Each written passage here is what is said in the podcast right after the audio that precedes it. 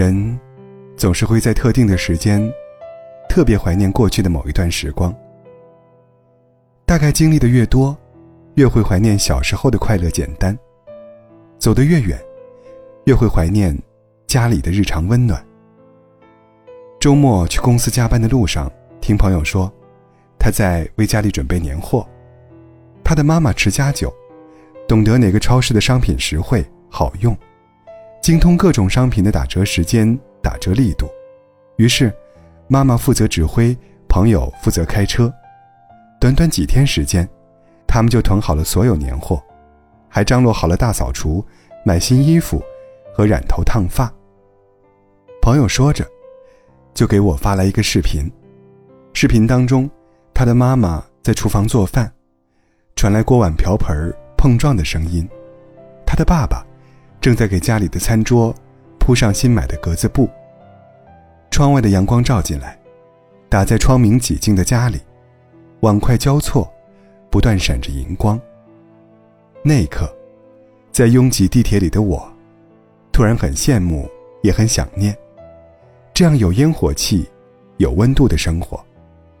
也突然间鼻子一酸，冒出了想家的念头。工作的这些年。过得不算糟糕，但也是磕磕绊绊。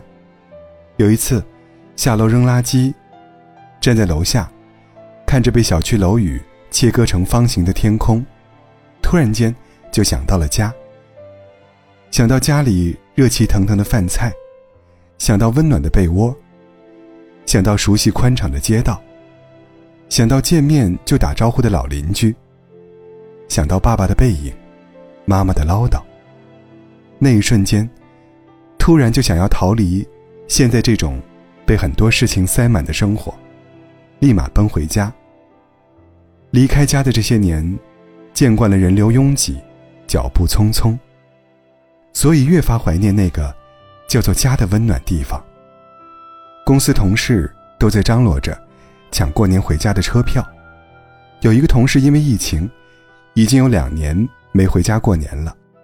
可是这一次，他说什么也要回家。他说：“我在家可能也过不了几个节了，现在是因为工作，以后面临成家立业，更难在家过年了。”就在那一瞬间，大家也突然意识到，原来回家是有期限的。不知道你有没有同样的感觉？长大后的我们，每次离家再归家时，都会经历一个心情起伏的过程。一开始，家人总是开心的迎接你，先是感觉被宠着、被让着，被父母各种关怀，然后，父母开始唠唠叨叨的嫌弃你的缺点，操心你生活中各种大小事情，后来也总是不免嫌弃的说：“你赶紧回去上学吧，或者是，赶紧出去上班吧，别在家里待着了。”而我们的心情也从期待。再到觉得无聊，再到有些厌烦，我们也会在某一刻，想要离开家里，想要摆脱父母的唠叨，家里的束缚，各种无聊事情的捆绑。可是，在真正离家那一刻，还是觉得不舍。父母是，我们也是。在父亲开车送你去车站时，在母亲将你的行李箱。塞满各种吃穿用时，在你登上离家的车，看着渐行渐远的家乡的站牌与风景时，突然后悔，没有好好珍惜和家人在一起的珍贵时光。突然想要车开得慢一点，再慢一点，把父亲的背影记得再牢一点，母亲的叮嘱记得再久一点。或许，人在渐渐长大的过程中。都是会变得更念旧，更恋家，更懂得何为归属，何为珍贵。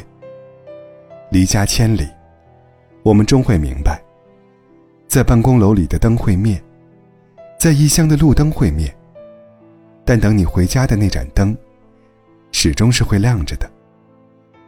这一年，我们忙着和朋友叙旧见面，却忘记了父母。才是那个最想见你的人。这一年，我们被迫辗转于不同的地方，不断搬离各间出租屋，却忘记了家，永远是停靠的港湾。这一年，我们习惯了自己挺过一道道难关，经历一桩桩曲折，却忘记了家永远会抚平我们的情绪，冲淡内心的脆弱感。我心中理想的生活，永远是有人在家，给我留一盏灯，等我回家，吃一桌热腾腾的饭，是身边有我很爱的父母与爱人，是我永远有一个身份与理由，踏上这世界上最美的一条路，那是回家的路。命运的年轮驱赶着我们与远方环环相扣。不断拼命向前，但家的存在，让我们即便身处异乡的寒冷冬夜、陌生街头，也始终会在心里笃定：爱我们的人，始终会在我们身边。这个城市很好，但我更爱我的家。云河的舟楫南来。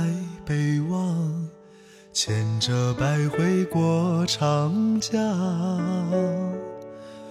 北鼓楼遥望西京都的过往，看不尽满眼风光。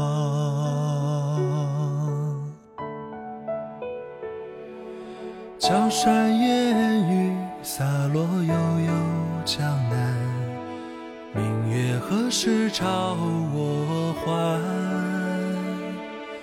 风涛千万里，青山水连天，却似将心一朵莲。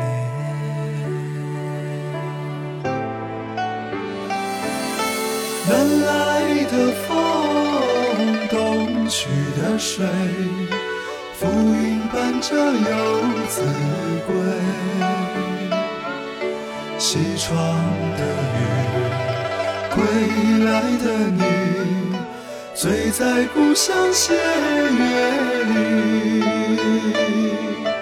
南来的风，东去的水，浮云伴着游子归。西窗的雨，归来的你，醉在故乡斜月里。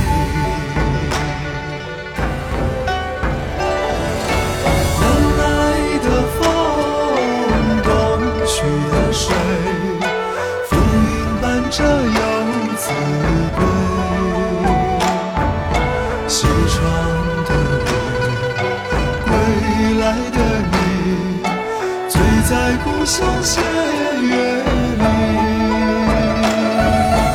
南来的风，东去的水，浮云伴着游子归。